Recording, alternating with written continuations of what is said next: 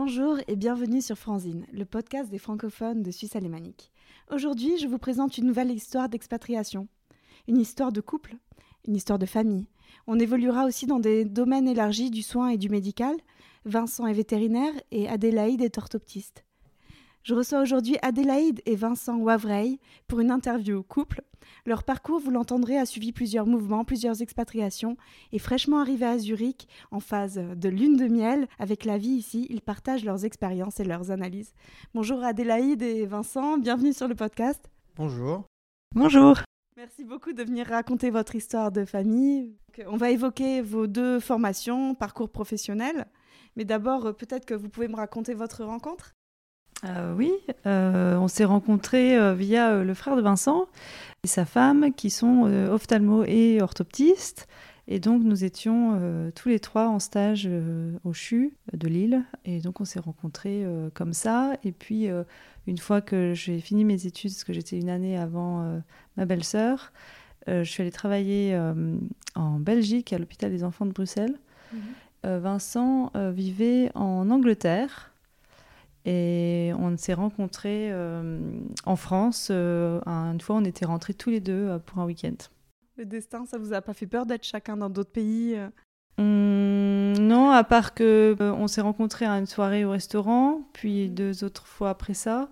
Commencer une relation à distance, c'est un peu plus compliqué, je pense. Il y a eu beaucoup de Skype. Et heureusement qu'il y avait Internet. Ça s'est fait comme ça, il faut y mettre un peu du sien, on va mmh, dire. Après, vous êtes rentré en France justement pour euh, vivre votre histoire aussi? Non, du tout. Vincent euh, était en train de passer des interviews pour euh, aller faire une résidence aux US. Et au bout d'une semaine, j'ai dit s'il y va, j'irai avec lui.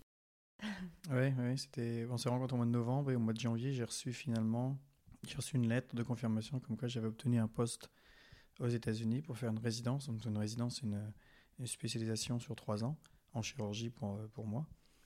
Et donc, oui, Adélaïde, euh, au bout de. Ça, ça faisait trois mois, trois mois. Et elle me dit Oh, c'est bon, si tu l'as, si tu veux partir.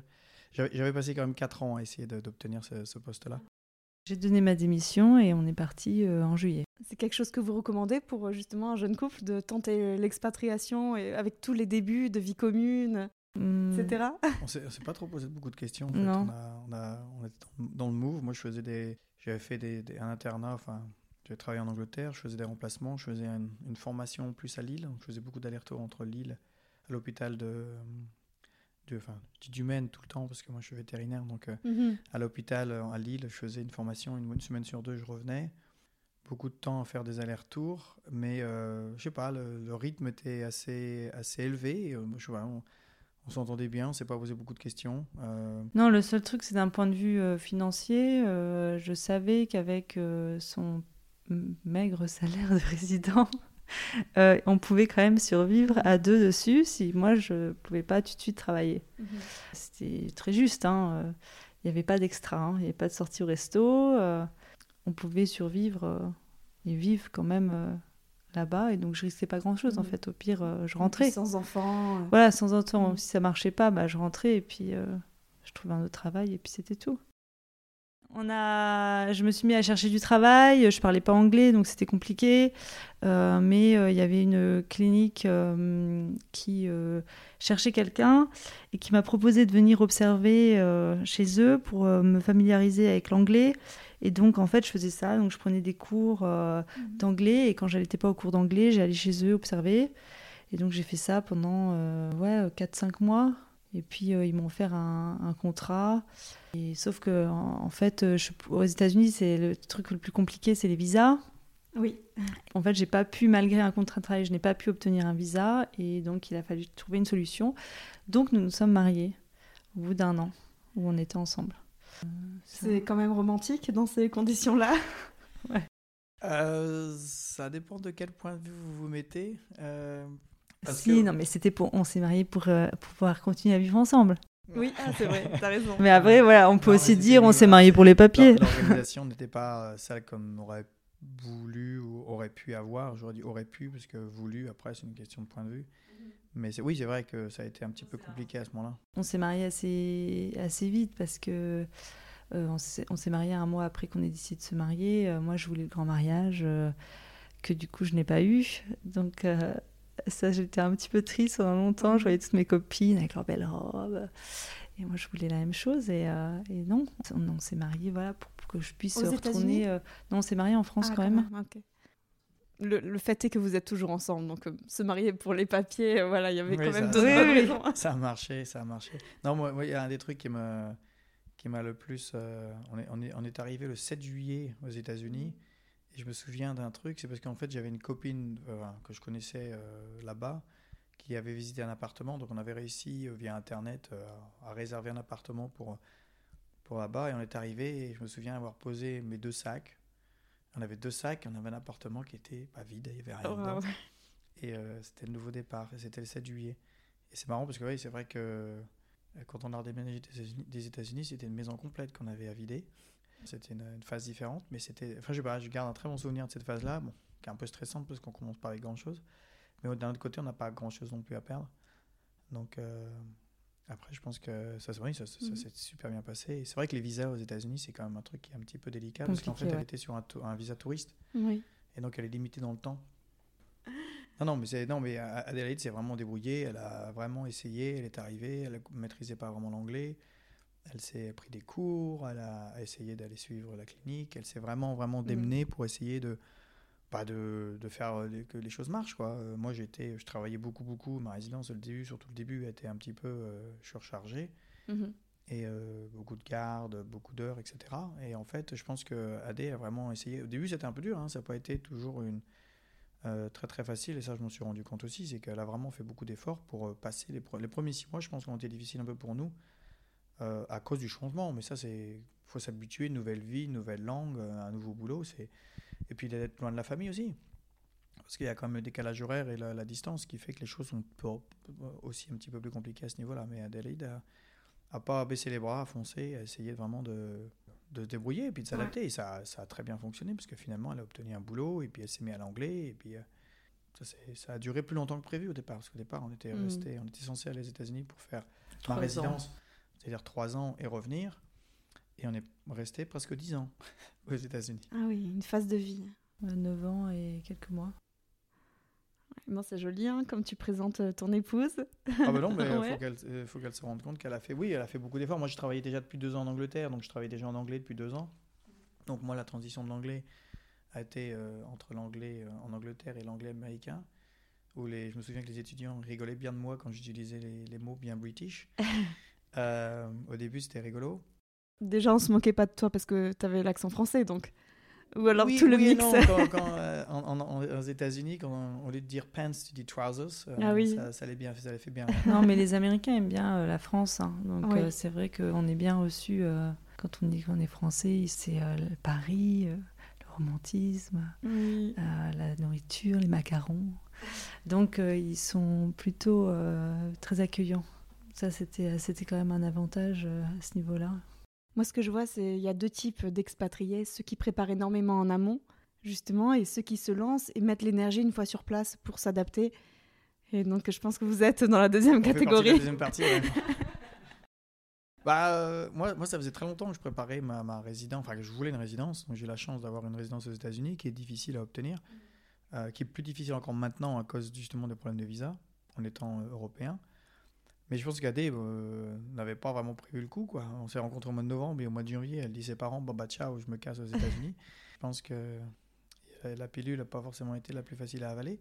Au niveau timing, au niveau. Euh, c'était le bon moment pour, le faire, puisque le faire euh, quelques années avant, c'était trop tôt. Et quelques années après, bon, on a des, des priorités peut-être différentes et des responsabilités différentes. Justement, Adélaïde, j'aimerais qu'on parle un petit peu de ta formation pour voir si là aussi tu as suivi ton cœur ou si c'était un petit peu plus planifié, ta volonté de devenir orthoptiste. Donc euh, comment tu es venue à cette idée? J'ai fait d'abord une école d'optique pour être opticienne. Puis en fait, je me suis vite rendu compte que euh, c'était euh, pas pour moi. Mmh. Enfin, j'ai quand même fini l'école, hein, mais du coup, tout de suite après l'école, je, je, me suis renseignée pour aller en orthopsie. j'avais fait des, moi-même de la rééducation, donc c'est comme ça que j'avais connu le métier. Et j'aimais ce côté plus euh, paramédical, conseil. Euh. Plutôt que de la vente. Ouais, parce que malheureusement, le métier d'opticien euh, a quand même pas mal changé euh, ces dernières 50 années. Et c'est vrai que euh, les, opticiens se font beaucoup aider pour tout ce qui est montage et tout ça par des labos de plus en plus. du coup, ça revient à beaucoup de ventes. Je, je pense que j'ai pas la fibre commerciale. du coup, ouais, je suis partie tout de suite. donc, il faut passer un concours. À l'époque, il fallait passer un concours. Euh, écrit sur euh, le programme de physique, notamment. Enfin, c'était beaucoup de la physique, euh, bah, du coup, de un peu d'optique et tout ça, parce qu'on apprend ça mhm. en spécialité physique. Il y avait un peu de bio. et puis ensuite, il y avait un oral. et ensuite, c'est une école qui dure trois ans, où c'est beaucoup de stages dans les hôpitaux universitaires. Mhm. après ça, je pense que j'avais commencé déjà à avoir un peu la fibre de bouger. enfin, j'avais pas je, forcément bouger, pas forcément bouger de pays, mais je voulais euh, aller dans une autre ville, découvrir une autre ville. Donc tu es de quelle ville? Je suis de Lille? Voilà.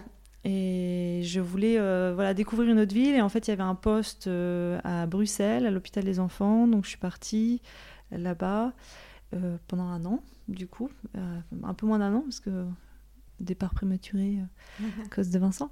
Et grâce. et euh, voilà, après, donc, je suis en arrivée aux États-Unis. J'ai j'ai commencé à travailler euh, du coup en avril. Mhm. On est arrivé en juillet. Et j'ai travaillé chez eux bah, jusqu'à ce temps qu'on déménage pour faire son fellowship en Floride. Et après, ben, mhm. il y a encore des problèmes de visa. Donc, je suis restée sans travailler pendant trois ans et demi à cause des visas. Euh, parce qu'on était passé euh, sur un. Avant, j'étais un J2, qui est un internship, l'épouse d'un internship visa, donc ils sont, on a le droit de travailler.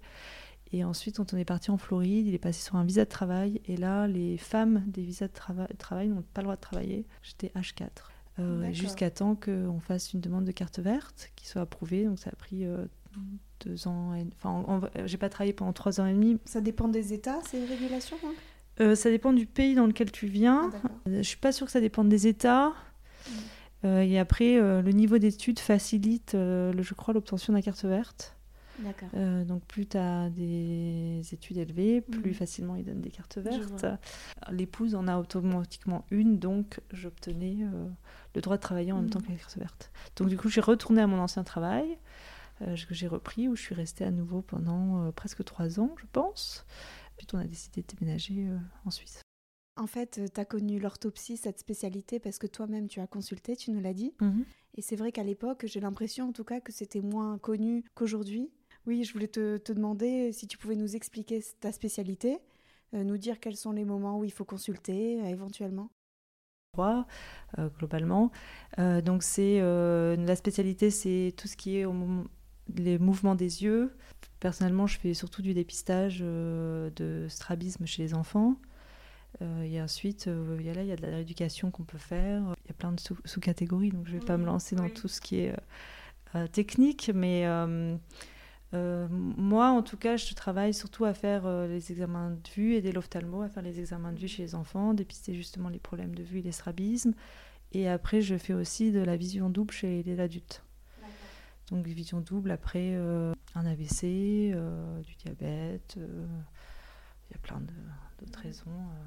Est-ce que ça peut se dépister justement à l'école quand on voit qu'un enfant a des difficultés de lecture on doit tout de suite consulter? Bah En fait, le système, que ce soit en Suisse ou aux États-Unis, parce que j'ai jamais travaillé en France, donc je peux pas trop dire. C'était il y a longtemps, mais en tout cas, en Suisse, oui, il y a des. En fait, quand, quand tu emmènes ton enfant chez le pédiatre, il y a des examens de mm. vue qui sont faits. Euh, donc, euh, ça détecte déjà pas mal de. Je pense la plupart, hein, parce qu'ils vont toucher le pédiatre. Euh, donc, ils sont des. Ils ont des, soit des, petites, des petits appareils, ils font des espèces de photos des mm. yeux et en fait ça donne des mesures déjà pour voir si tu n'es pas dans les normes pour l'âge. ils nous envoient, donc on a beaucoup des enfants qu'on voit qui sont des enfants qui sont envoyés par les pédiatres. Euh, et après, ça continue parce que quand ils sont à l'école, ils ont encore euh, des examens euh, de vue avec les Schulharts. D'accord. Peut-être je prononce pas très bien. Non, c'est bon. donc voilà, les, les, les, médecins dans les écoles qui aussi font lire les enfants. Mhm. du coup, on en a d'autres qui arrivent avec ça. Et puis après, sinon, on a des parents qui prennent simplement rendez-vous parce que ils ont l'impression que peut-être ils voient pas très bien. Peut-être qu'il y a un, œil qui part vers l'intérieur. Et tu proposes quoi dans ces cas-là? De la musculation, rééducation? Il y a des interventions chirurgicales? Ouais, alors ça dépend. donc la première chose qu'on fait, c'est savoir est-ce que l'enfant a des lunettes. Euh, ensuite, euh, suivant euh, si c'est un œil qui va vers l'intérieur, vers l'extérieur, c'est pas le même traitement. combien de temps ça part Un œil qui n'est pas aligné, combien de temps Si c'est tout le temps, pas tout le temps. C'est pas c'est pas c'est pas les mêmes traitements, mais en général, voilà, lunettes, parfois de la rééducation et sinon une opération. Mais en fait, le problème principal d'un œil qui part vers l'intérieur, vers l'extérieur, c'est que la vision se développe pas bien sur cet œil-là. Et donc, euh, on fait beaucoup de la rééducation en portant les patchs mhm. sur euh, l'œil sain euh, pour forcer l'œil dévié à travailler plus et à que la vision se développe sur cet œil-là. Mhm. Donc ça, c'est le plus important parce que tu peux faire ça que jusqu'à l'âge à peu près 10 ans, 8, 10, 12 ans. Et après, la vision, elle est fixe, quoi. D'accord. Ah oui, donc un dépistage assez tôt est préconisé. Ouais, donc euh, ça c'est on fait voilà, c'est ce qu'on traite beaucoup ça. Et quel est le statut de l'orthopsie en Suisse de ce que tu as remarqué? Tu m'as aussi dit qu'en arrivant, tu as pratiquement tout de suite trouvé un emploi. Mhm. Est-ce que tu penses que hum, c'est recherché? Oui, oui, euh, c'est vrai que c'est une profession qui est quand même relativement méconnue. Euh, il n'y a que deux écoles en Suisse, une à Lausanne qui est après petite et une école à Zurich. Avant, il y avait une école à Saint-Gall, mais il semblerait que. Je, pense qu'elle n'existe plus. Mhm. Et donc, enfin, l'école de Zurich, en fait, est à Winterthur. Euh, et, euh, et ils forment, je crois, cinq étudiants par an, sept peut-être. Mhm. Euh, comme je suis nouvelle et que en fait je ne connais aucune autre orthoptiste dans la partie alimanique, je ne suis pas exactement sûre encore, mhm. mais mais ouais, il semblerait qu'ils en, qu'ils en font pas beaucoup en Suisse. Donc la partie euh, francophone, je pense, euh, se débrouille plutôt bien parce qu'il y a pas mal de Français du coup qui peuvent venir. Alors ici, ils recrutent un peu en Allemagne. mais je ne sais pas combien il y a d'orthoptistes en Allemagne, donc peut-être ils ont un pays qui est assez grand, donc est-ce qu'eux aussi manque d'orthoptistes? Je ne sais pas. mais donc voilà, oui, j'ai eu la chance du coup de trouver euh, du travail assez vite. Il y avait pas mal d'offres, euh, donc j'ai passé des entretiens. Et puis euh, même si je parlais pas allemand, les gens m'ont quand même convié pour des entretiens et m'ont quand même fait confiance et m'ont offert un job. Oui, super. Et quant à toi, Vincent, est-ce que tu peux, tu peux nous parler de tes études de vétérinaire? Donc tu n'es pas le vétérinaire des vaccins Non, je ne suis pas le vétérinaire des vaccins. J'ai, bah, moi, j'ai fait, mes, j'ai fait mes études en Belgique, à Liège. Euh, Et pourquoi pas en France? Alors pourquoi pas en France? Bah, Alors c'était l'époque, euh, moi j'ai fait une prépa à La Canale, alors ceux qui, écoutent et qui ont fait des prépas dans la région parisienne vont reconnaître le lycée La Canale. Et puis en fait, euh, c'était à l'époque où le, concours veto c'était juste sur un an, parce que maintenant c'est sur deux ans, ça a changé. c'était juste sur un an. Je pense que maintenant c'est même Parcoursup. Oui, ouais j'ai assez de cheveux blancs comme ça. Euh, euh, ce que je veux dire, c'est que euh, les, choses ont changé depuis, parce que c'est vrai que c'était un petit peu bizarre. C'était la seule, la seule branche où c'était on arrive, paf, un an, claque, un, un concours vraiment costaud. Donc je l'ai pas eu du, pas eu du premier coup. C'est comme médecine, quoi. Ouais, voilà, c'est exactement. Ouais, c'est exactement. Mais là, en fait, c'est un système de prépa. C'est même pas comme la médecine où c'est une faculté de médecine. Là, c'était vraiment un système de, de classe préparatoire. Et euh, je ne l'ai pas eu. Puis en fait, c'est mes parents qui ont. Enfin, la, moitié de ma famille est, vit en Belgique, euh, du côté paternel. Et en fait, euh, mes parents sont orientés vers la Belgique et ils sont enseignés. en fait, ils m'ont poussé un petit peu à aller voir par là. Puis finalement, je suis allé en Belgique. C'est une bonne stratégie. Hein. c'était une bonne stratégie, oui, ça c'est très, très, bien. Et je regrette pas du tout parce que la Belgique m'a ouvert les yeux et c'est peut-être ça aussi qui m'a donné la bougeotte mmh. un petit peu. Mais dans le nord de la France, c'est assez commun de faire ses études en Belgique. C'est pas on avait beaucoup d'amis hein, qui faisaient partie faire kiné ou des choses comme ça qui partaient en Belgique. C'est vrai que la frontière elle est à 20 minutes donc. Euh. Donc c'est et puis même euh, il y a une partie de ma famille Wavreil, il y a un village qui s'appelle Wavreil en Belgique, euh, donc qui, rappelle un peu les les, les, sources. Mais donc j'ai fait mes études en Belgique et puis très tôt j'étais intéressé par la chirurgie, j'ai voulu m'orienter là-dessus. Et j'ai fait ce qu'on appelle des internats. Donc en médecine humaine, des internats, c'est quand on a passé les concours de l'internat, donc on pouvait faire une spécialité. Ici, en, vétérinaire, c'est plus des, des années supplémentaires pour se former et progressivement avoir une formation, enfin un niveau suffisant pour pouvoir justement avoir une résidence, donc pour se spécialiser. donc j'ai fait quelques années d'internat, dont un en Angleterre, chez une personne qui a fait, qui passe sur Netflix maintenant, euh, il s'appelle euh, Fitzpatrick, euh, Fitzpatrick and la practice, enfin, la clinique c'est Fitzpatrick Referrals. Et c'est une Tu es aussi passé sur Netflix? Je suis passé sur Netflix. Ce n'est plus sur Netflix, j'ai vérifié. Oh non Ouf. ouais, parce que c'était, ils ont mis mon interview pour le boulot sur Netflix. mon Pas la première interviewée. Voilà. et donc, donc c'était assez, assez intéressant, très bonne expérience. Et, puis finalement, après euh, de multiples applications, j'ai réussi à avoir obtenir un poste aux États-Unis. Mhm. Euh, comme on disait tout à l'heure, c'était le but, c'était de rester trois ans, de me spécialiser et puis de retourner en Europe.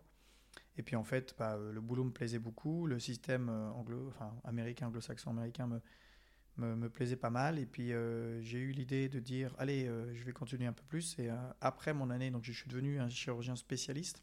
Alors justement, c'est quoi ta spécialité? Alors, si on peut rentrer dans le détail. Exactement. C'est-à-dire qu'en fait, j'ai euh, donc la résidence en chirurgie, c'est une, une, formation qui reste générale. Donc, de façon générale, c'est faire du, du, tissu mou, faire de la gastro-entéro, faire, euh, faire des chirurgies thoraciques, mais aussi de faire de la chirurgie orthopédique, donc euh, faire des fractures, des trucs comme ça. Et en fait, j'ai pas voulu m'arrêter là. Pendant ma résidence, j'ai découvert la chirurgie oncologique euh, et en fait, il y avait une, un fellowship, donc une, une formation d'un an spécifique, euh, spécifiquement orientée sur la chirurgie oncologique, que j'ai fait à l'Université de Floride. Ça a été une année euh, assez extraordinaire pour moi, parce que mhm. ça m'a complètement changé. donc après ma résidence, donc on était en fait à Columbus, je ne sais pas si on l'avait dit, à Columbus dans l'Ohio, qui est une ville d'un peu plus d'un million d'habitants, qui au niveau surface fait probablement dix fois Zurich. Euh, à l'américaine, on va dire. Euh, donc tout, tout, se fait en voiture. Et en fait, j'ai fait cette spécialité après en Floride. Donc on a déménagé en Floride. Mm. Alors euh, Floride, tout le monde pense ouais la, plage, bah oui, hein, les palmiers. non non, Gainesville, l'université où on est allé, c'est pas du tout ça. C'est au milieu c'est une heure, une heure et demie de la plage, donc c'est pas juste... côté euh, entre mm. soit le golfe, soit de l'autre côté, euh, la côte, on est au milieu. C'est pas vraiment l'endroit le plus euh, attrayant de la Floride. Moi, j'ai beaucoup aimé la Floride. Mm. moi, du coup, je travaillais pas cette année-là, donc j'ai pu, j'allais courir. Il y a beaucoup de on peut assez louer des canoës, aller sur l'eau et tout ça. Donc il y a ah. beaucoup de sources d'eau qui c'est très très beau. Hein. Donc moi ça m'a beaucoup plu. Euh, Vincent a beaucoup travaillé, donc il a moins le souvenir de la visite de la Floride. C'est intéressant, on a des sentiments différents en fonction de notre. Ah tout à fait, tout à fait. Donc, il fait, très très chaud en Floride, mm. vraiment très chaud. L'été c'est dur. Hein. pour des gens du Nord. Exactement, l'été c'est très... et puis l'humidité en fait, c'est l'humidité qui est très très difficile à gérer. Euh, ça ça a été ça a été un peu dur parce qu'en fait à la fin de mon fellowship, on s'est dit bah qu'est-ce qu'on fait? Qu'est-ce qu'on fait, qu'est-ce qu'on peut aller. En fait, on a eu la chance d'avoir, euh, bah, j'ai eu la chance euh, d'avoir de multiples offres d'emploi euh, à l'université de Floride, à l'université où j'ai travaillé avant, où j'ai fait ma résidence, même à Zurich. À l'époque, déjà, il y avait quelqu'un qui m'avait déjà contacté pour venir travailler à Zurich, en France aussi, en Angleterre. Donc en fait, on avait un peu, on avait, bon, on avait ce luxe d'avoir des choix. Et finalement, on a décidé, parce qu'on se plaisait bien, on a décidé de revenir en, à Columbus, dans l'Ohio, parce que c'est une ville qui est très sympa, euh, qu'on connaissait bien, on avait beaucoup d'amis. C'était aussi ce côté-là, on avait, vous connaissez beaucoup de gens, Adélaïde avait beaucoup d'amis aussi, plus que moi, parce elle est plus forte que moi pour ça. Et puis finalement, il y a aussi le fait que ma spécialité, je pouvais créer quelque chose là-bas euh, pour la chirurgie oncologique. Donc la chirurgie oncologique, moi je fais de la chirurgie pour traiter le cancer chez le chien et chez le chat. D'accord. Je faisais exclusivement ça. Et une fois arrivé là-bas, euh, je suis devenu prof à l'université de, de, Columbus. Euh, et on a créé euh, le troisième euh, programme de chirurgie oncologique des États-Unis. Donc ça, ça a été notre aventure, ça a été super intéressant aussi. Et finalement, on est resté, moi je suis resté, on est resté cinq ans. Mhm. Je suis resté cinq ans à faire que ça, que ça, que de la, enfin pour moi, hein, que de la cancéro, en partenariat évidemment avec des, des, oncologues de, pour faire la chimiothérapie et des, des radio-oncologues, donc des gens qui font de la radiothérapie, parce que là où je travaillais, comme ici à Zurich, on avait la possibilité de faire tout ça pour, euh, pour nos animaux, euh, chiens et chats. J'allais te demander si tu avais suivi un rêve d'enfant, puisque vétérinaire, euh, je crois que c'est une réponse sur deux en classe Ouais, exactement. c'est assez rigolo parce que c'est vrai que c'est ce que mes parents m'ont dit parce que j'ai pas vraiment le souvenir. Puis après, c'est resté ancré dans ma tête. Mais il, semblerait, j'ai commencé à dire ça alors que j'avais l'âge de 5 ans, donc l'âge de mon bah, de notre fils. Euh, et on a, j'ai commencé, et c'est resté dans ma tête. J'ai jamais, euh, j'ai jamais vraiment pensé. Il y a un seul, un seul moment, c'était pendant mes études de vétérinaire, à cause de la chirurgie. Mhm. Je me suis posé la question de partir en médecine humaine, enfin chirurgie humaine, parce qu'il y avait moyen d'accéder à ça. C'était surtout pour la, le côté chirurgical et le fait qu'on puisse pousser les choses beaucoup plus, mhm. parce que je sentais, euh, j'étais frustré par le fait que on a tendance à dire ah, c'est un chien, c'est un chat, donc on ne peut pas faire grand-chose. Euh, justement, est-ce qu'on peut parler des différences de mentalité entre les pays sur ce concept-là? C'est un chien, il est malade, laissons-le, ou bien euh, sauvons-le, c'est notre... Oui, c'est quelque chose que bah, j'ai vécu euh, en Belgique, j'ai travaillé en Belgique, en France, en Angleterre, aux États-Unis et maintenant en Suisse. C'est vrai qu'il y, a des mentalités qui sont très différentes. aux États-Unis, en Angleterre, en Angleterre, donc beaucoup d'animaux sont, sont assurés ce qui déjà montre quelque chose, euh, que, mhm. les, animaux, que les, gens, les propriétaires sont prêts à beaucoup de choses. Aux États-Unis, c'est pareil, l'ambiance, la, culture et euh, les, les, propriétaires sont prêts mhm. vraiment à, que ce soit même pas au niveau financier, mais euh, même au niveau, le, au niveau du temps, par exemple, qu'ils vont donner. Moi, j'avais des propriétaires qui, qui, conduisaient 10 heures pour venir me voir. Parce que j'étais le seul chirurgien oncologique de tout l'État de, de l'Ohio. Et les gens été prêts à conduire, euh, à se déplacer, à prendre des jours de congé pour, pour pouvoir faire soigner leur chien, leur, chat. Euh, en Suisse, euh, ce qui me marrant pour comparer ça, c'est que les gens, quand ils conduisent une demi-heure, ils considèrent que c'est déjà très loin. C'est assez rigolo. L'effet des distances est assez, assez remarquable pour ça. En France, en Allemagne, parce que j'ai des, amis allemands, en Belgique, les gens sont, je pense, commencent à voir les choses de façon comme un plus plus direct et à traiter les, chiens-chats euh, un peu comme, comme des fois on pourrait traiter un être humain. Et ça devient de plus en plus, euh, plus, en plus commun de, de, pousser les traitements, de faire des choses plus compliquées mmh. et d'essayer de, traiter. Les assurances se développent aussi. Mmh. Les assurances se développent aussi, mais c'est quelque chose en Angleterre qui est très très développé. Je ne sais pas pourquoi. L'Angleterre, c'est le pays en Europe, enfin l'Europe, devrais-je dire, l'ex-Europe, euh, mais c'est vrai que, même aux États-Unis, il y avait des, éleveurs étaient assurés, mais pas les pas l'ensemble des propriétaires. Là où j'ai travaillé, c'était un centre de référé. 95% des, des, propriétaires mmh. étaient assurés. Donc on ne se posait pas la question sur euh, le, problème financier, parce que c'est vrai que en tant que vétérinaire, on a quand même ce problème-là, d'à chaque fois de se dire bon, euh, bah là je vais faire une chirurgie, euh, ça va coûter 4000 francs suisses. Mmh. Et bon, bah, c'est quand même beaucoup d'argent, il faut quand même être sûr de pouvoir les payer. Et puis surtout que c'est la plupart du temps, c'est des choses qui arrivent, on bah, ne l'a pas mis dans le budget. Hein. Mhm. Est-ce que euh, c'est vraiment possible de sauver l'animal? Euh, Moi, j'ai fait des. Avec la spécialisation que j'ai pu faire et tout ce que j'ai pu apprendre, on a, on a possibilité de, de, faire de, choses, euh, je dirais, assez extraordinaires. on peut, ça dépend ça dépend du type de cancer qu'on traite. C'est comme en médecine humaine. Il y a des mm. cancers, malheureusement, qui sont extrêmement agressifs et que même en médecine humaine, on ne sait toujours pas les traiter comme il faut, voudrait. C'est-à-dire, quand je dis traiter, c'est mm. euh, le, le, le, C word, comme ils disent en anglais, la cure. Mm-hmm. C'est un, mot qu'on n'utilise pas beaucoup en cancéro parce qu'on a peur de l'utiliser, parce qu'on n'a pas envie de se tromper. Mais c'est vrai que euh, on, en traite beaucoup euh, et, et, ça, et c'est un mot qu'on n'utilise pas beaucoup parce mmh. qu'on on en a peur, mais on, on, y arrive, on y arrive, on peut faire des choses. moi, je vois beaucoup de, cas où on peut vraiment. Puis aussi, c'est ce qui est pour, moi important. Pour moi, c'est pas forcément de, de, guérir entre guillemets, euh, si on veut traduire directement l'animal, c'est aussi d'améliorer la qualité de vie parce que mmh. malheureusement, comme chez l'être humain, le cancer, ça peut avoir des, un impact sur la qualité mmh. de vie des gens ou la qualité de vie de, de mes chiens, de mes chats que que je soigne qui est, bah, qui est dramatique. Donc c'est aussi ça que moi je vois aussi. Des fois, c'est pas forcément pour euh, guérir, c'est aussi pour, mm. euh, pour aider et que, que, le chien ou le chat puisse euh, avoir une autre année où bah, il n'est pas, il pas douloureux, où il puisse faire ce qu'il veut. Et, mm. et Est-ce qu'il y a des comportements de l'animal qui font penser à un cancer? Alors il y, a, il y, a, beaucoup de choses, tout ce qui est masse, tout ce qui est tout ce qu'on voit sur les vieux chiens. nous on a un chien, elle mm. a bientôt 17 ans. Euh, c'est une vieille dame. Euh, elle a vécu dans plus de pays que moi. oui, c'est vrai, elle m'a suivi partout. Je l'ai eu quand j'étais étudiant vétérinaire. Et, et elle m'a suivi absolument partout. Donc elle a, fait comme moi, elle a beaucoup vadrouillé. Mais les masses, les choses comme ça, c'est des choses qu'il faut faire vérifier par un vétérinaire parce que ça peut être un cancer. Mhm. Après, il y a des choses, on se dit souvent un chien, la plupart du temps, les chiens que moi je traite, ils ont 10-12 ans.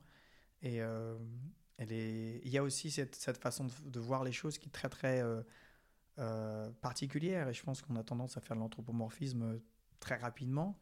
Mais d'un autre côté, on, se dit, ouais, mais c'est un chien, ouais, mais c'est un chat. Il a 10 ans. 10 ans, c'est vieux. Bah ouais, mais moi, ma réponse souvent, c'est, bah ouais, mais bon, l'âge, c'est pas une maladie. Euh, mmh. Donc moi, je peux pas traiter ça. Je peux pas vraiment changer ça. Enfin, moi, aux États-Unis, hein, j'ai beaucoup discuté avec les propriétaires. Et on en vient à des discussions qui sont presque philosophiques avec les propriétaires sur euh, je dois traiter ou pas. Mmh. L'âge, pour moi, je dis aux gens, ben, ça m'est égal.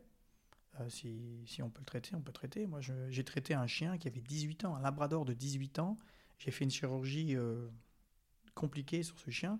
La propriétaire, deux ans plus tard, m'a envoyé une, vidéo du chien qui fêtait son 20e anniversaire. 20 ans. en plus, chez les labradors. Euh, ah oui, labrador, 20 ans, c'est exceptionnel. beaucoup. Donc, bon, évidemment, la propriétaire mhm. était très contente. Ah oui, j'imagine. Je voulais demander, en fait, ta spécialité fait que tu fais que des consultations ou bien voilà, tu es dans la recherche, tu as dit que tu étais dans l'enseignement, et comment entre l'humain et l'animal, puisque tu as dit que tu avais des passerelles pour faire éventuellement de la chirurgie humaine, comment euh, se font ces passerelles? Est-ce que dans ton quotidien, tu vois justement euh, des effets de tes recherches, de tes études qui peuvent servir à la médecine humaine? Euh, ça, c'est quelque chose aussi qui m'a poussé à aller dans, ce domaine-là, parce que l'oncologie est quelque chose qui se développe énormément. Et euh, oui, le, chien est un modèle euh, pour l'être humain, du fait que bah, ça fait un moment qu'on étudie le cancer de façon générale, et qu'au départ, bah, on a forcément utilisé des, des, modèles expérimentaux, et souvent la souris, le rat font partie de ça, mais qu'il y a toujours une grosse, grosse différence entre ce qui se passe chez la souris et ce qui se passe chez l'être humain. Et de façon plus, plus récente, on a découvert que le chien pouvait être un modèle très intéressant, parce que le cancer se développe de façon naturelle chez ces animaux-là, comme chez l'être humain. Et donc en fait, on peut utiliser cette, euh, cet aspect-là pour, euh, pour aussi étudier, et aussi le fait que par exemple, euh, je faisais partie d'un groupe aux États-Unis sur le sarcome, mm. qui est un cancer qui est relativement rare chez l'être chez humain, beaucoup plus fréquent chez le chien, ce qui en fait permet d'étudier la, la tumeur, la biologie de la tumeur, en faisant des études beaucoup plus courtes, avec un plus grand nombre de cas, donc ça coûte moins cher ça va plus vite, c'est plus facile.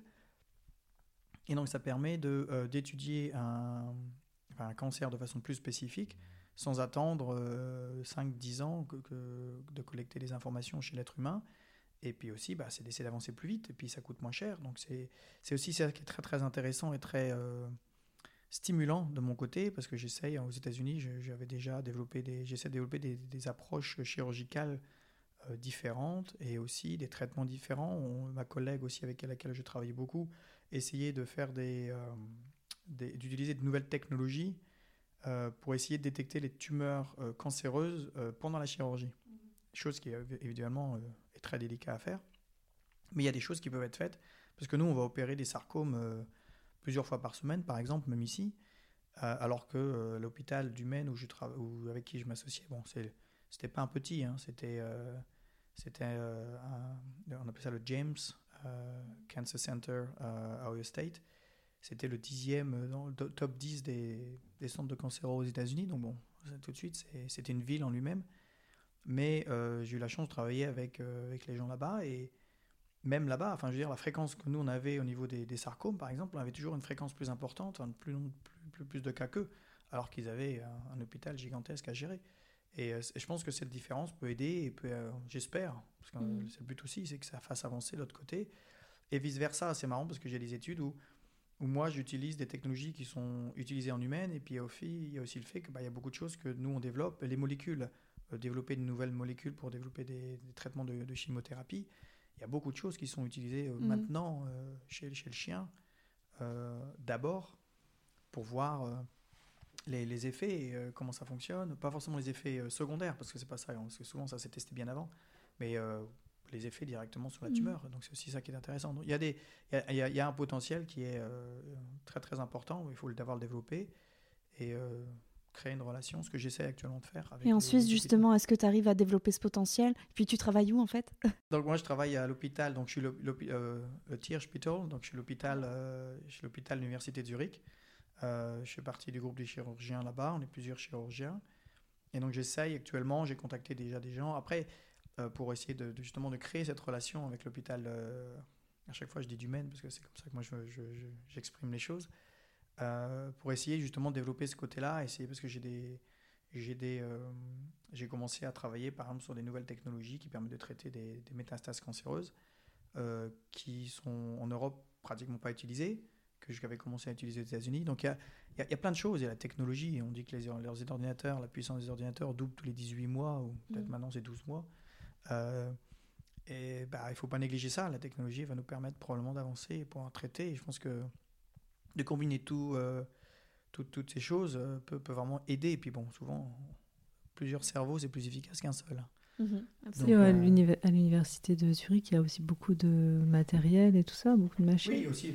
Le, le, le, le côté financier des choses, c'est vrai que nous, en médecine vétérinaire, on a une limite financière que, que parfois en humaine, ils ont, ils ont toujours des limites financières, malheureusement, mais c'est vrai que parfois ils ont du matériel qu'on n'a pas, et donc on peut travailler ensemble pour essayer de faire des choses et, peut-être euh, organiser les choses différemment et pouvoir avancer euh, dans certains domaines, tout à fait. C'est vraiment intéressant. On pourrait en parler des heures, je pense. Surtout. exactement. Moi, je peux parler beaucoup passionné. de mon travail. Je suis passionné par ce que je fais et je peux vraiment, euh, je peux vraiment parler beaucoup. Donc, il ne faut, faut, pas hésiter à m'interrompre. Non, non, mais je veux revenir un petit peu sur votre histoire d'expatriation. Moi, ma grande question aussi, c'est est-ce qu'une fois aux États-Unis, vous avez cherché à rencontrer des Français? Est-ce que vous avez vu une communauté francophone organisée? Oui, oui. Euh, alors au début, euh, pas forcément trop. Euh, on avait pas mal d'amis étrangers parce que on se donne des conseils sur les, bah, comment la banque fonctionne, comment le système médical fonctionne, parce que c'est très différent de la France. Donc beaucoup de conseils avec d'autres étrangers. vraiment commencer à rencontrer plus de Français, ça s'est fait un peu plus tard. Euh, mais euh, il y avait, euh, oui, on avait, il y avait des groupes mm. effectivement pour les Français de, de Columbus. Est-ce que ça s'est fait quand tu as eu des enfants, par exemple? Là, tu as senti plus le besoin? Mm, on, en avait, on en avait déjà rencontré avant, on avait déjà un groupe avant. Et ensuite, avec les enfants, j'en ai rencontré via la crèche, parce que, bah, en, fait, une fois que les enfants rentrent dans un système quand même de crèche, on rencontre un peu plus d'autres parents, je trouve. Tu avais choisi une crèche francophone? Non, non, c'était la crèche de l'université qui est une crèche en anglais, hmm. euh, parce que nous, on est deux parents français, donc euh, c'est vrai qu'ils apprennent le français avec nous. Euh, et je pense de toute façon qu'il n'y avait pas de crèche en français. Il y avait une école, il y avait, il y avait deux écoles en français, une école privée qui a fini par fermer et il y avait une école publique en français, mais qui commençait du coup euh, ben, qu'à 4 ans, mm. quand euh, l'école commence en, aux US. Et euh, donc, oui, après, bah, c'est sûr que entre français, bah, la langue fait que c'est plus facile pour discuter, pour faire des blagues. Mm. donc, on a tendance, je pense, plus vite à se trouver. à chaque fois, chaque, chacun bah, connaître le parcours des autres. Donc ouais, on avait quand même des amis, des amis français. Ouais. Et donc, comment vous avez décidé de revenir en Europe? Qui de vous deux a pris la décision ou Je pense que c'était un peu plus moi. Uh-huh. Euh, parce que du coup, on avait nos enfants qui ont maintenant 5 euh, et 3 et demi. Et euh, on voyait ben, les cousins qui faisaient du, passaient du temps ensemble avec les grands-parents. Et nous, on n'avait pas ça. Et on voyait nos enfants qui commençaient à grandir. Et on s'est dit, mince, ce serait quand même dommage qu'ils n'aient pas cette relation avec leurs cousins. Euh, donc, euh, quand on a vu euh, qu'il y avait une, une, position à Zurich, on s'est dit, bah, j'en ai parlé à Vincent, je lui ai dit pourquoi pas te renseigner, voir ce, qui, ce que c'est. Et toi, tu étais aussi partant? Bah, enfin, au, niveau, du, au niveau du, du, du travail que je faisais, j'étais devenu, j'avais eu la chance d'avoir créé quelque chose, d'avoir été directeur de ce programme-là. C'était c'était très très intéressant. La vie là-bas, elle était bien. Mais on, se plaindre. On avait, on avait acheté une maison, on avait notre petit mm. chez nous, on avait nos petits trucs, on avait on vivait dans le quartier dans lequel on vivait, c'était super. Mais je pense qu'à un moment, c'est toujours euh, au final pourquoi les gens ils finissent par rentrer, c'est toujours pour la famille, euh, pour être plus près en fait. C'est hein. la famille, les amis, la famille, et puis euh, bah, on rajeunit pas. les enfants grandissent, et puis il y, a quelque chose qui... puis bon, le Covid, c'est pour nous, ça a été pas du tout dans la ça, nous a pas du tout c'est pas entré dans la prise de décision parce qu'en fait j'ai signé avant que la crise du Covid arrive aux États-Unis. Donc en fait c'était vraiment quelque chose qu'on avait euh, mûri euh, ça a mis entre le moment où on l'a contacté la première fois la personne avec qui maintenant je travaille ici ça a mis un an quasiment avant qu'on se décide vraiment à, avancer. Donc c'est un, un, processus qui a mis du temps. On a eu des hauts débats comme on dit en anglais vous êtes beaucoup renseigné cette fois-là? On s'est beaucoup renseigné sur le est-ce que c'est la bonne décision mm. parce que justement par rapport à mon travail le fait que ce soit un peu mm. surspécialisé je voulais être sûr que il faut une grosse structure pour Vincent il fallait quelque chose de gros où je puisse le faire ce travail là mm. parce que aux États-Unis c'était vraiment euh, l'hôpital où je travaillais il est, il est, plus gros que certains hôpitaux euh, du Maine qu'on a en France ou en Suisse mais c'était juste pour des chiens des chats quoi et est-ce que c'était compliqué de trouver des informations sur les démarches à faire pour arriver ici? Euh, c'est plutôt Vincent qui s'est occupé de ça. Uh-huh. Qu'est-ce que tu penses? Euh, Souvent, les Français disent ça. Peut-être qu'en anglais ou. Oui, oui et non, parce que. Euh, en fait, aux États-Unis, j'avais quand même. Aux États-Unis, j'avais fait toutes ces démarches-là déjà. D'essayer d'apprendre le nouveau système. Le système, par exemple, aux États-Unis, avec leur système de, de credit score, pour les banques, il faut, faut utiliser une carte de crédit. Même si on n'en a pas besoin, il faut quand même utiliser parce que ça permet de marquer des points et ce qui permet de, éventuellement de faire un prêt pour acheter une maison. Et donc, c'est quelque chose qu'on a découvert très très vite. On s'est renseigné très vite pour ça.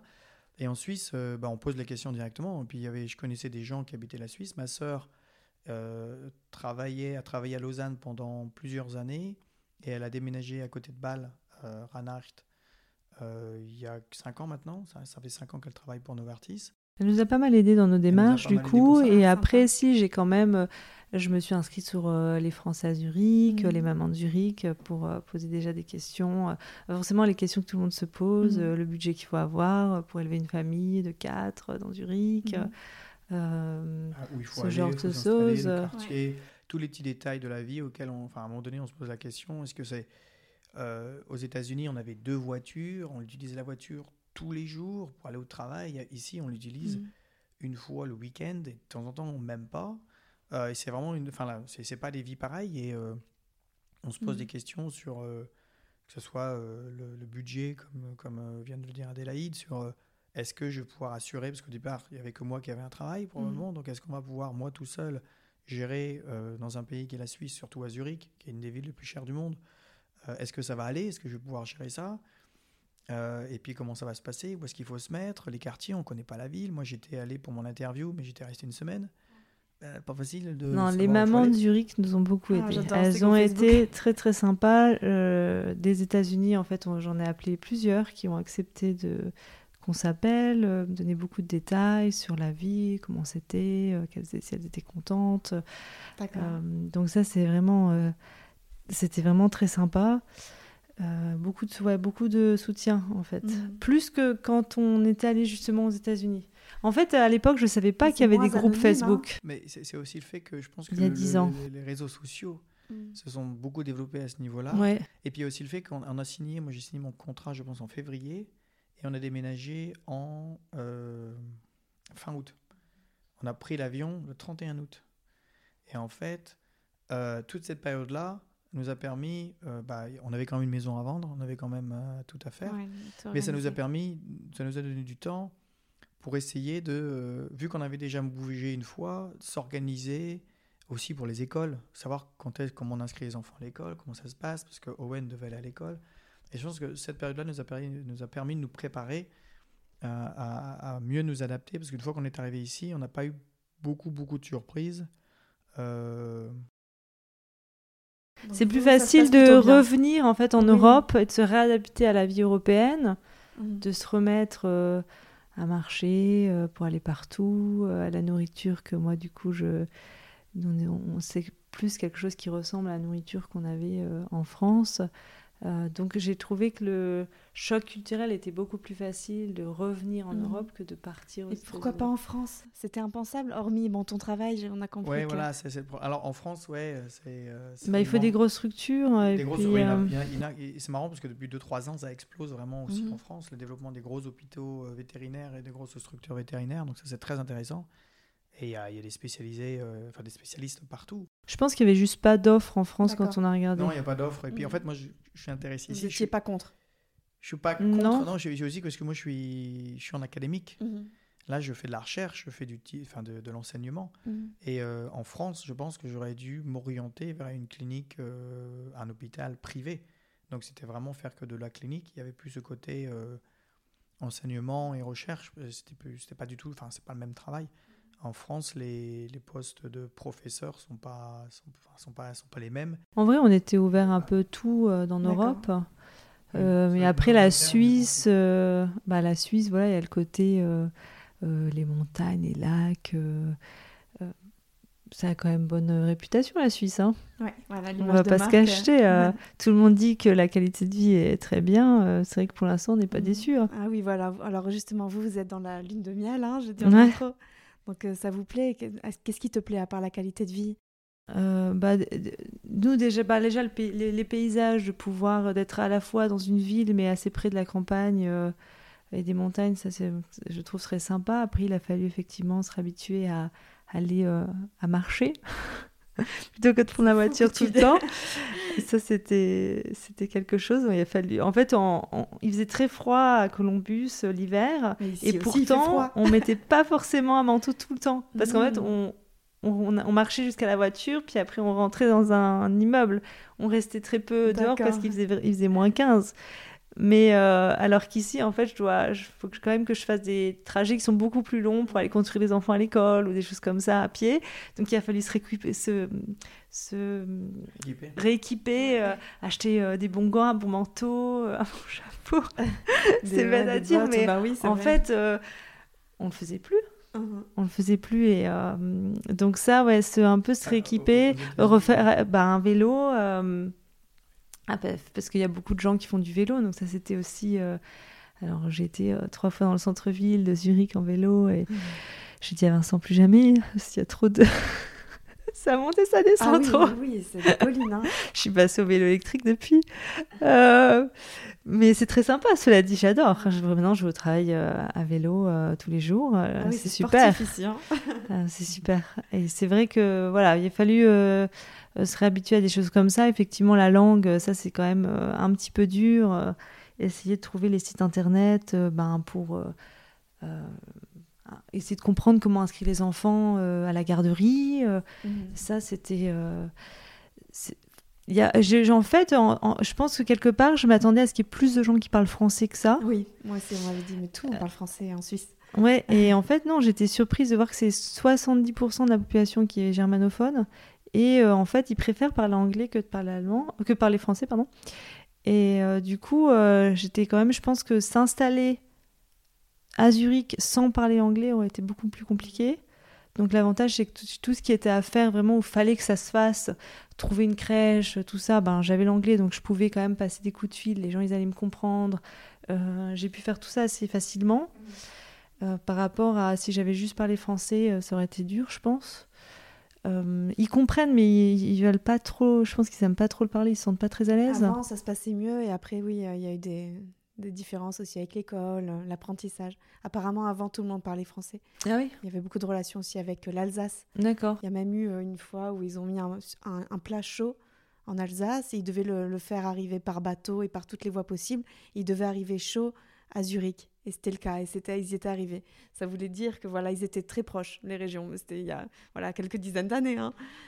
Mais ouais, cette histoire est drôle. Ouais, c'est marrant. Et du coup, euh, voilà, c'est. Euh, donc nous, on est, pour l'instant, on est plutôt content de la vie. Euh, c'est vrai que l'intégration. pour les enfants? Ça a été. Alors, Owen, ça a été un peu plus compliqué. compliqué. L'allemand a été un peu rude au début. Euh, il, disait euh, les autres ne sont pas gentils, euh, il me parle en allemand, je comprends pas. donc ça c'était un peu dur, mais ça y est, je crois qu'il a enfin sorti la tête de l'eau. il commence maintenant à nous dire bah, c'est snut. donc, oh my god. Ah oui. c'est plus oh my gosh, c'est oh my god. Donc c'est marrant. Euh... Non, mais surtout, ça a été, on a peut-être sous-estimé. Ça, c'est un truc. Le, je pense qu'on a sous-estimé, ouais. Sous enfin, moi, personnellement, je pense que j'ai sous-estimé euh, l'impact de l'apprentissage de, de, la langue pour lui et aussi le. Je me disais, oh, il est, il est, il est petit, ça va être facile. Il, est petit et en fait, 5 ans, c'est déjà en fait presque pas un peu vieux, mais. Euh... mais dans six mois, ce sera, ce sera fait. Oui, ce sera oublié, mais les, les, trois premiers mois pour lui ont été un peu rudes parce qu'il ne comprenait pas. Les change, gens, hein. Pleurer le matin. Les attitudes pour... des enfants, même physiques et tout. Tout ils à ont... fait. Tout à fait. Et ça, on voit la différence. Là, le matin, euh, pendant deux, trois mois, il, on le déposait à l'école, il pleurait. Et donc ça, c'est un peu dur quand même. Euh... Là, maintenant, non, il est, il est content. Euh, et ma, ma fille, elle, pour l'instant, euh, elle a commencé la crèche en janvier. Pour l'instant, elle dit rien. Facile. Ça n'a pas trop l'air de la perturber. Elle essaie de parler en anglais au mhm. professeur, mais sinon, ça a l'air d'aller. Elle, euh, et elle compte en allemand, effectivement. Mhm. Enfin, en suisse allemand. Et euh, ça a l'air d'aller. Elle a, à 3 ans, elle, déjà, c'était beaucoup plus euh, facile, quoi. Mhm. c'est ça. Et puis, c'est le début de l'école pour tout le monde. Donc, elle a 3-4 ans. ouais, ouais, avec le ouais, alors elle n'est pas à l'école, elle est à la crèche, mais je pense que ouais, je pense que là, j'ai quand même un effet. C'est aussi ça, c'est aussi ce qui nous a poussé un petit peu aussi à rentrer euh, en Europe. Mhm. Euh, c'est euh, la différence d'éducation, la différence de, de, comment fonctionnent les choses. pas que ce soit pas bien ou pas, enfin, correspondait pas. C'est marrant parce qu'en Suisse c'est un peu l'opposé. ils ont tendance vraiment à pousser les enfants aux États-Unis. Vraiment les, mhm. c'est toujours à l'américaine comme on dit quand quand on en parle un petit peu, c'est. Euh, bah, ils investissent dans l'éducation. les, mères euh, accompagnent beaucoup leurs enfants, ouais, en règle générale. des fois, c'est un peu bah, laisser-les avoir une enfance, quoi. S'ils ont envie de jouer avec leur, leur camion en plastique, là, ils, sont contents. Et aux États-Unis, ils sont, sont, moins réceptifs avec ça. C'était, il y avait un peu de ça, mais il y avait aussi le fait qu'on s'était dit justement, si jamais on doit retourner en Europe, est-ce que la transition va pas être plus difficile si pour une raison ou une autre, euh, on avait des amis qui avaient, qui avaient changé de pays comme ça avec des, des adolescents et bah, l'adolescence, c'est une phase difficile, délicate parfois. De base, ouais. Et euh, d'avoir des vrais amis et puis te dire, bah, on change de pays et puis il y a 8 mhm. heures de différence mhm. ou 6 heures de différence, je pense que ça peut être assez traumatisant pour des gamins. Et en fait, on s'était inquiété de ça. On s'était... oui, tu le fais, ça se passe très bien. Faisable. Mais, c'est juste potentiellement plus délicat et plus difficile. Donc, on s'était posé la question aussi de ça, euh, de savoir s'il fallait pas le faire parce qu'on avait une opportunité maintenant, mhm. de plutôt que d'attendre. Euh, il n'y a jamais de bonne réponse. Ouais, c'est toujours. Euh, il n'y a plus d'idéal en fait. Quand on change, toutes nos idées qu'on s'était formées petits, enfants, nos projections changent. On doit s'adapter. C'est un peu le, gut feeling, comme, ils, mm. disent aux États-Unis. On l'a senti un peu comme ça et on s'est dit que c'était peut-être plus approprié pour eux de le faire maintenant que plus mm. tard. Parce qu'on savait qu'il y aurait la troisième langue. Et que ça, ça serait peut-être. Enfin, troisième et quatrième. oui, du coup. On a sous-estimé aussi ce côté suisse, euh, suisse german La euh. différence entre l'allemand et le S'il y avait eu le podcast à l'époque. Euh, Éventuellement. Et en fait, comment votre relation de couple évolue à chaque changement de décor? Est-ce que vous sentez une influence aussi des mentalités alentours sur votre propre relation? Voilà, du cadre de vie aussi? Bah, je pense que là, on a quand même. Euh, aux États-Unis, euh, les, horaires de travail sont assez intenses quand même et euh, peu de vacances. Donc c'est vrai que le temps personnel était assez limité, on va dire. tandis que là, moi, j'ai pu passer, j'ai eu la chance de passer sur un mi-temps, donc j'en suis très contente en fait. je sais que ça, il y a beaucoup de, de mamans qui justement aiment bien travailler à 100% et ici, c'est quasi alors impossible. Que, hein. Ouais, alors qu'il y a beaucoup, beaucoup de temps partiel. Alors que moi, en fait, au contraire, j'étais très contente de pouvoir passer au temps partiel parce que euh, je trouvais qu'avec des enfants en bas âge, c'était euh, sans aide, c'était un peu la course euh, en travaillant à, temps plein. Donc pour ça, encore une fois, cette possibilité que j'ai eue ici, que j'avais pas là-bas, j'en suis ravie. plus effectivement plus de vacances, donc je suis ravie aussi. Donc ça, ça aide votre couple bah, on a plus le temps, je pense, de, de passer du temps ensemble et de passer du temps avec les enfants. Euh, c'est vrai que le rythme de travail est complètement différent. Moi, j'ai, en tant que résident, j'avais 10 jours par an de vacances. En tant que prof, par après, normalement, j'avais 20 jours, 22, 22 jours par an. Le problème, c'est dedans, il y a les 25 en Suisse, c'est ça? Oui, mais le problème, c'est que j'en prenais 10. Ah oui. Parce que j'avais, pas, j'avais trop de choses à faire, il y avait les cours à donner, il y avait tel truc à faire. Il y a les congés maladie aussi dedans. mhm. dans, les dans les jours vacances. Mhm. Donc en fait, avec des enfants en bas âge, euh, les enfants qui sont malades à cause de la crèche, euh, je pense qu'il y avait facilement deux semaines qui partaient en, Et on tient comme ça, en enfants. fait, travailler des années sans, sans congé En fait, ça, ça devient un, truc qui... Ça... Moi, j'avoue, pour moi, c'est bizarre d'avoir des vacances. Mhm. Parce qu'en fait. Euh, moi, je suis ravie. non, mais c'est pas ça. Je veux dire, ça, ça fait drôle parce qu'en fait, aux États-Unis, c'est, on, on, vit pour travailler. Et en Europe, on travaille pour vivre. Euh, ce qui est un concept un petit peu différent et c'est ça qui est intéressant c'est que c'est vrai qu'aux États-Unis c'est, c'est aussi dur physiquement. Enfin de moi les, les, les, grosses semaines et puis on, bah, on enchaîne.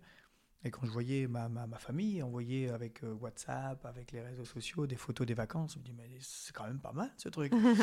Et euh, t'avais oublié. bah, ben là tu vas pouvoir euh, profiter pour découvrir la Suisse hein, vous allez... exactement, exactement. mais c'est vrai que là d'avoir eu par exemple deux semaines à Noël toi, tu peut-être pas eu deux semaines. Moi, j'ai eu deux semaines. Euh, mais on s'était pas arrêté à Noël depuis. Mm. Euh, en fait, on n'a on a pas fêté Noël avec la famille depuis qu'on est parti.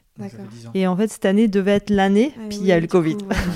Euh, on n'a toujours pas passé à toi, hein voilà. Donc, ouais, ça, ça c'est un truc qui me.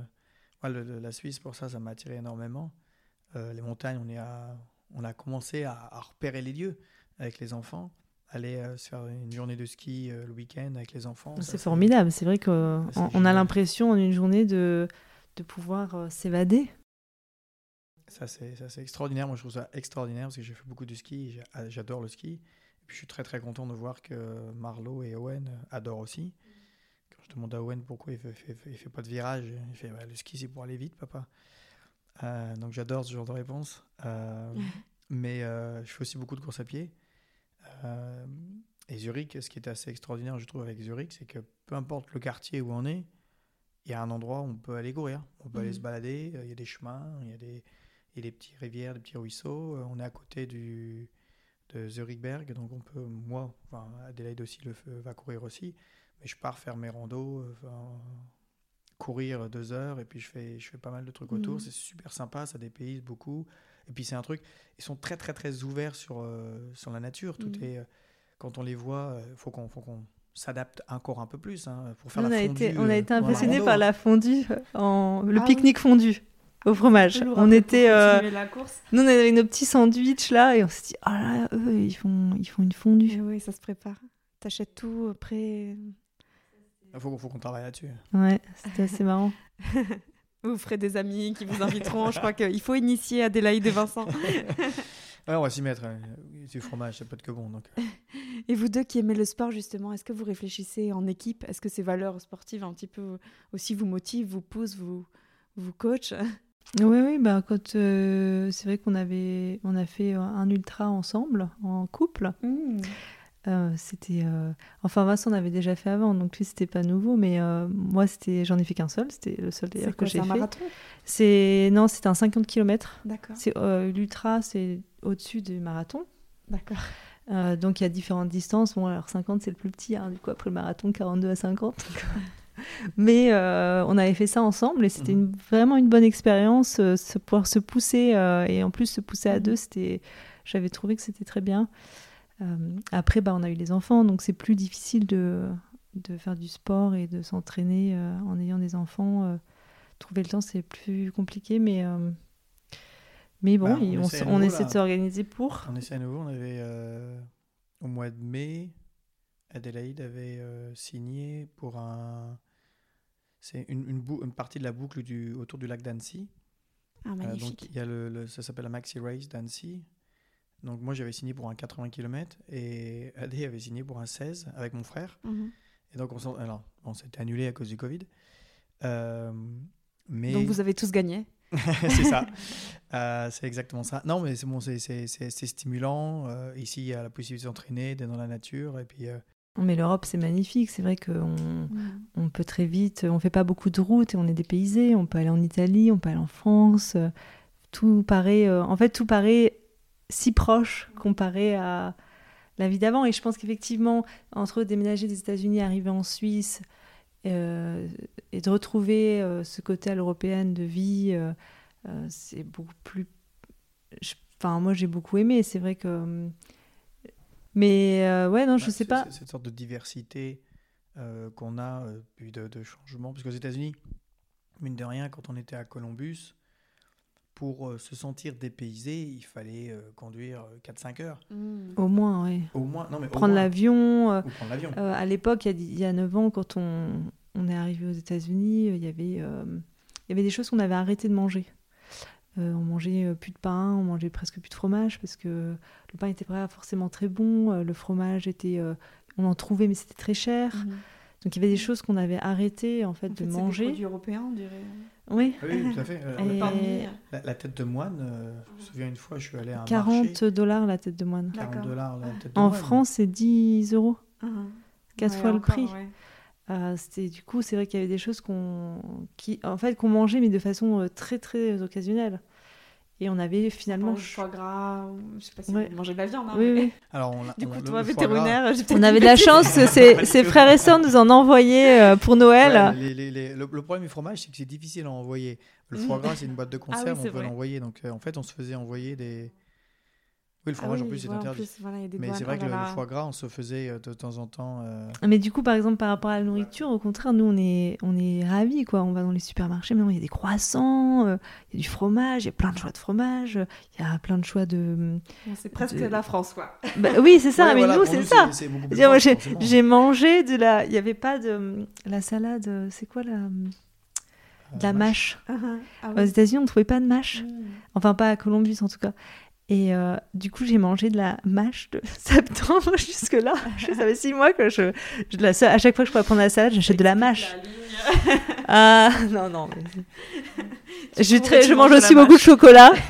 Ça. Je suis ravie avec le chocolat aussi. Euh, c'est vrai que, ben, vous savez, des fois, il y a les, ça arrive que les patients ramènent un, petit cadeau euh, à l'ophtalmologiste. Et donc, euh, aux États-Unis, de temps en temps, ils ramenaient des donuts, euh, des cookies, souvent achetés en supermarché.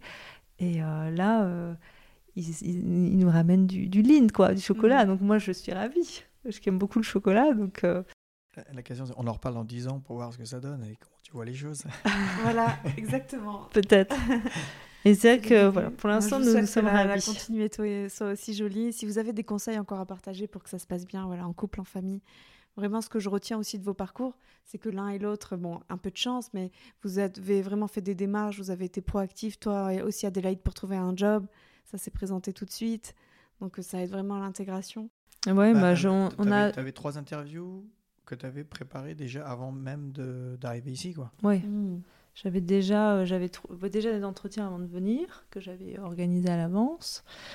Euh, effectivement, euh, donc ça, ça, c'était déjà, je me sentais, je suis arrivée en me disant, c'est peut-être possible, quoi. Les gens, ils veulent me voir, donc déjà, c'est pas un nom fermé, mmh. même si je parle pas. Et en fait, en vrai, il y avait deux choix. C'était soit j'attendais, j'essayais d'apprendre l'allemand, et j'attendais dans un an, j'essayais de trouver du travail. C'était pas sûr que j'allais parler bien allemand. Mmh. Euh, soit j'arrivais tout de suite, je, prenais, je faisais des entretiens et puis je leur disais tout de suite, bah, je parle pas allemand, mais je vais apprendre, mm. avec cette promesse d'apprendre. Euh, donc j'ai opté ah pour cette solution-là, en fait, me présenter et puis euh, donc j'ai, Et donc là, tu apprends, tu prends des cours. Ouais, ouais. Donc j'ai pris des cours, bah, de... parce que j'ai commencé en fait le travail en janvier, donc mm. j'ai pris des cours, je prenais des cours tous les jours jusqu'à commencer. Et là maintenant, bah, comme je travaille et que j'ai des enfants, bah, je fais qu'une fois par semaine le cours mais euh, je pratique euh, la journée. Donc euh, les gens étaient très gentils au début, les deux premières semaines. ils étaient très compréhensifs que je que je parlais pas. Ils, ont, il y en avait qui me disaient quand même Est-ce que vous parlez anglais? Je disais Oui, s'il vous plaît. Et puis en fait, au bout déjà au bout de trois semaines, ils, ça s'est tassé. Il y a, ah. maintenant, les gens proposent plus, donc c'est que mon allemand s'est pas mal amélioré. j'arrive à me, voilà, j'arrive à me faire comprendre, dire ce que je veux. Et euh, bon, ça va quoi. Bah moi, j'ai le problème que là où je travaille, c'est qu'ils sont. Euh, c'est des Italiens, des Allemands, des Français. donc, c'est extrêmement international. Et le, par exemple, le, la personne avec qui je travaille, qui, qui est euh, arrivée il y a six ans, à l'époque où j'avais déjà eu une proposition pour Zurich, lui, c'est à ce moment-là où il déménageait à Zurich, de Floride. Mmh. Et bah, ça, fait, ça fait six ans qu'il est ici et il parle toujours anglais. Et donc, non, non, mais ce que je veux dire, c'est que c'est difficile. C'est pas, c'est pas, c'est, pas, c'est pas, c'est pas un reproche entre, entre guillemets. C'est quelque chose qui est difficile parce que même à la. À la Quand on parle anglais, en fait, il y a moins de besoins aussi. Hein. C'est ça, les gens euh, Complètement. tout de suite euh, répondent. Moi, euh, dans l'ascenseur, ça m'a vexé. Hein. Dans l'ascenseur, il y a une dame qui, qui me parle. Je descends dans l'ascenseur là où on habite. elle me parle en allemand, je lui réponds en allemand et elle répond en anglais. Ah, et donc c'est là, on se dit bon ok, j'ai encore des progrès à faire.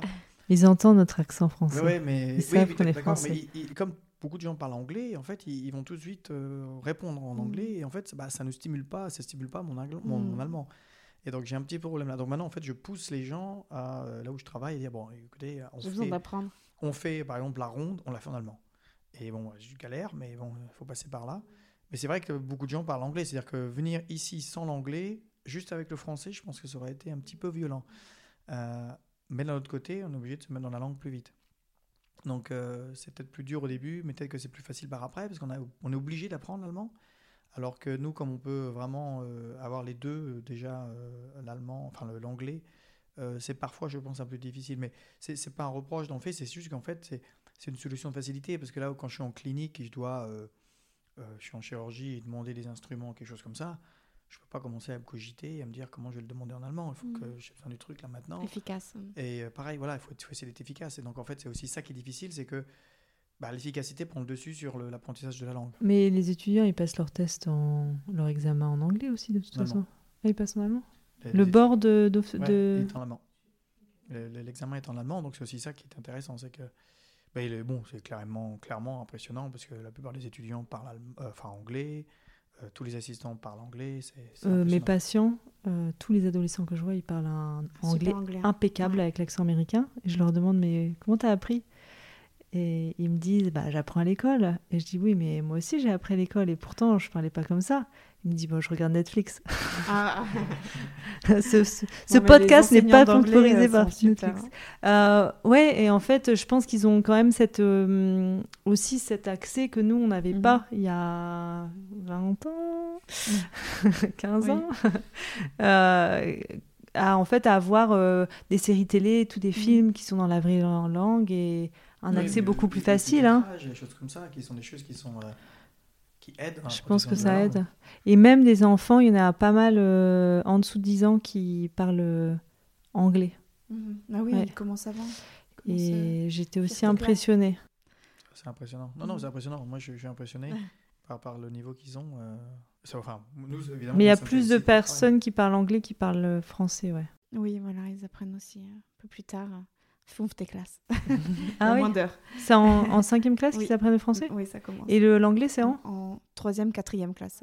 Il commence un peu avant. Un peu avant. Bah, je pensais qu'ils commençaient en première classe, tu vois. J'avais pas... Pas que je sache. ok, non, non, mais je... je... Je, suis nouvelle, je ne sais pas. pourront entendre ce podcast. On le laissera en ligne pour eux. merci beaucoup d'avoir partagé votre histoire. Bah, merci de nous avoir euh, reçus. C'est un plaisir. Merci Adélaïde aussi. Euh, bah, j'étais très contente de participer, merci. voilà, pour moi, c'est quand même une success story.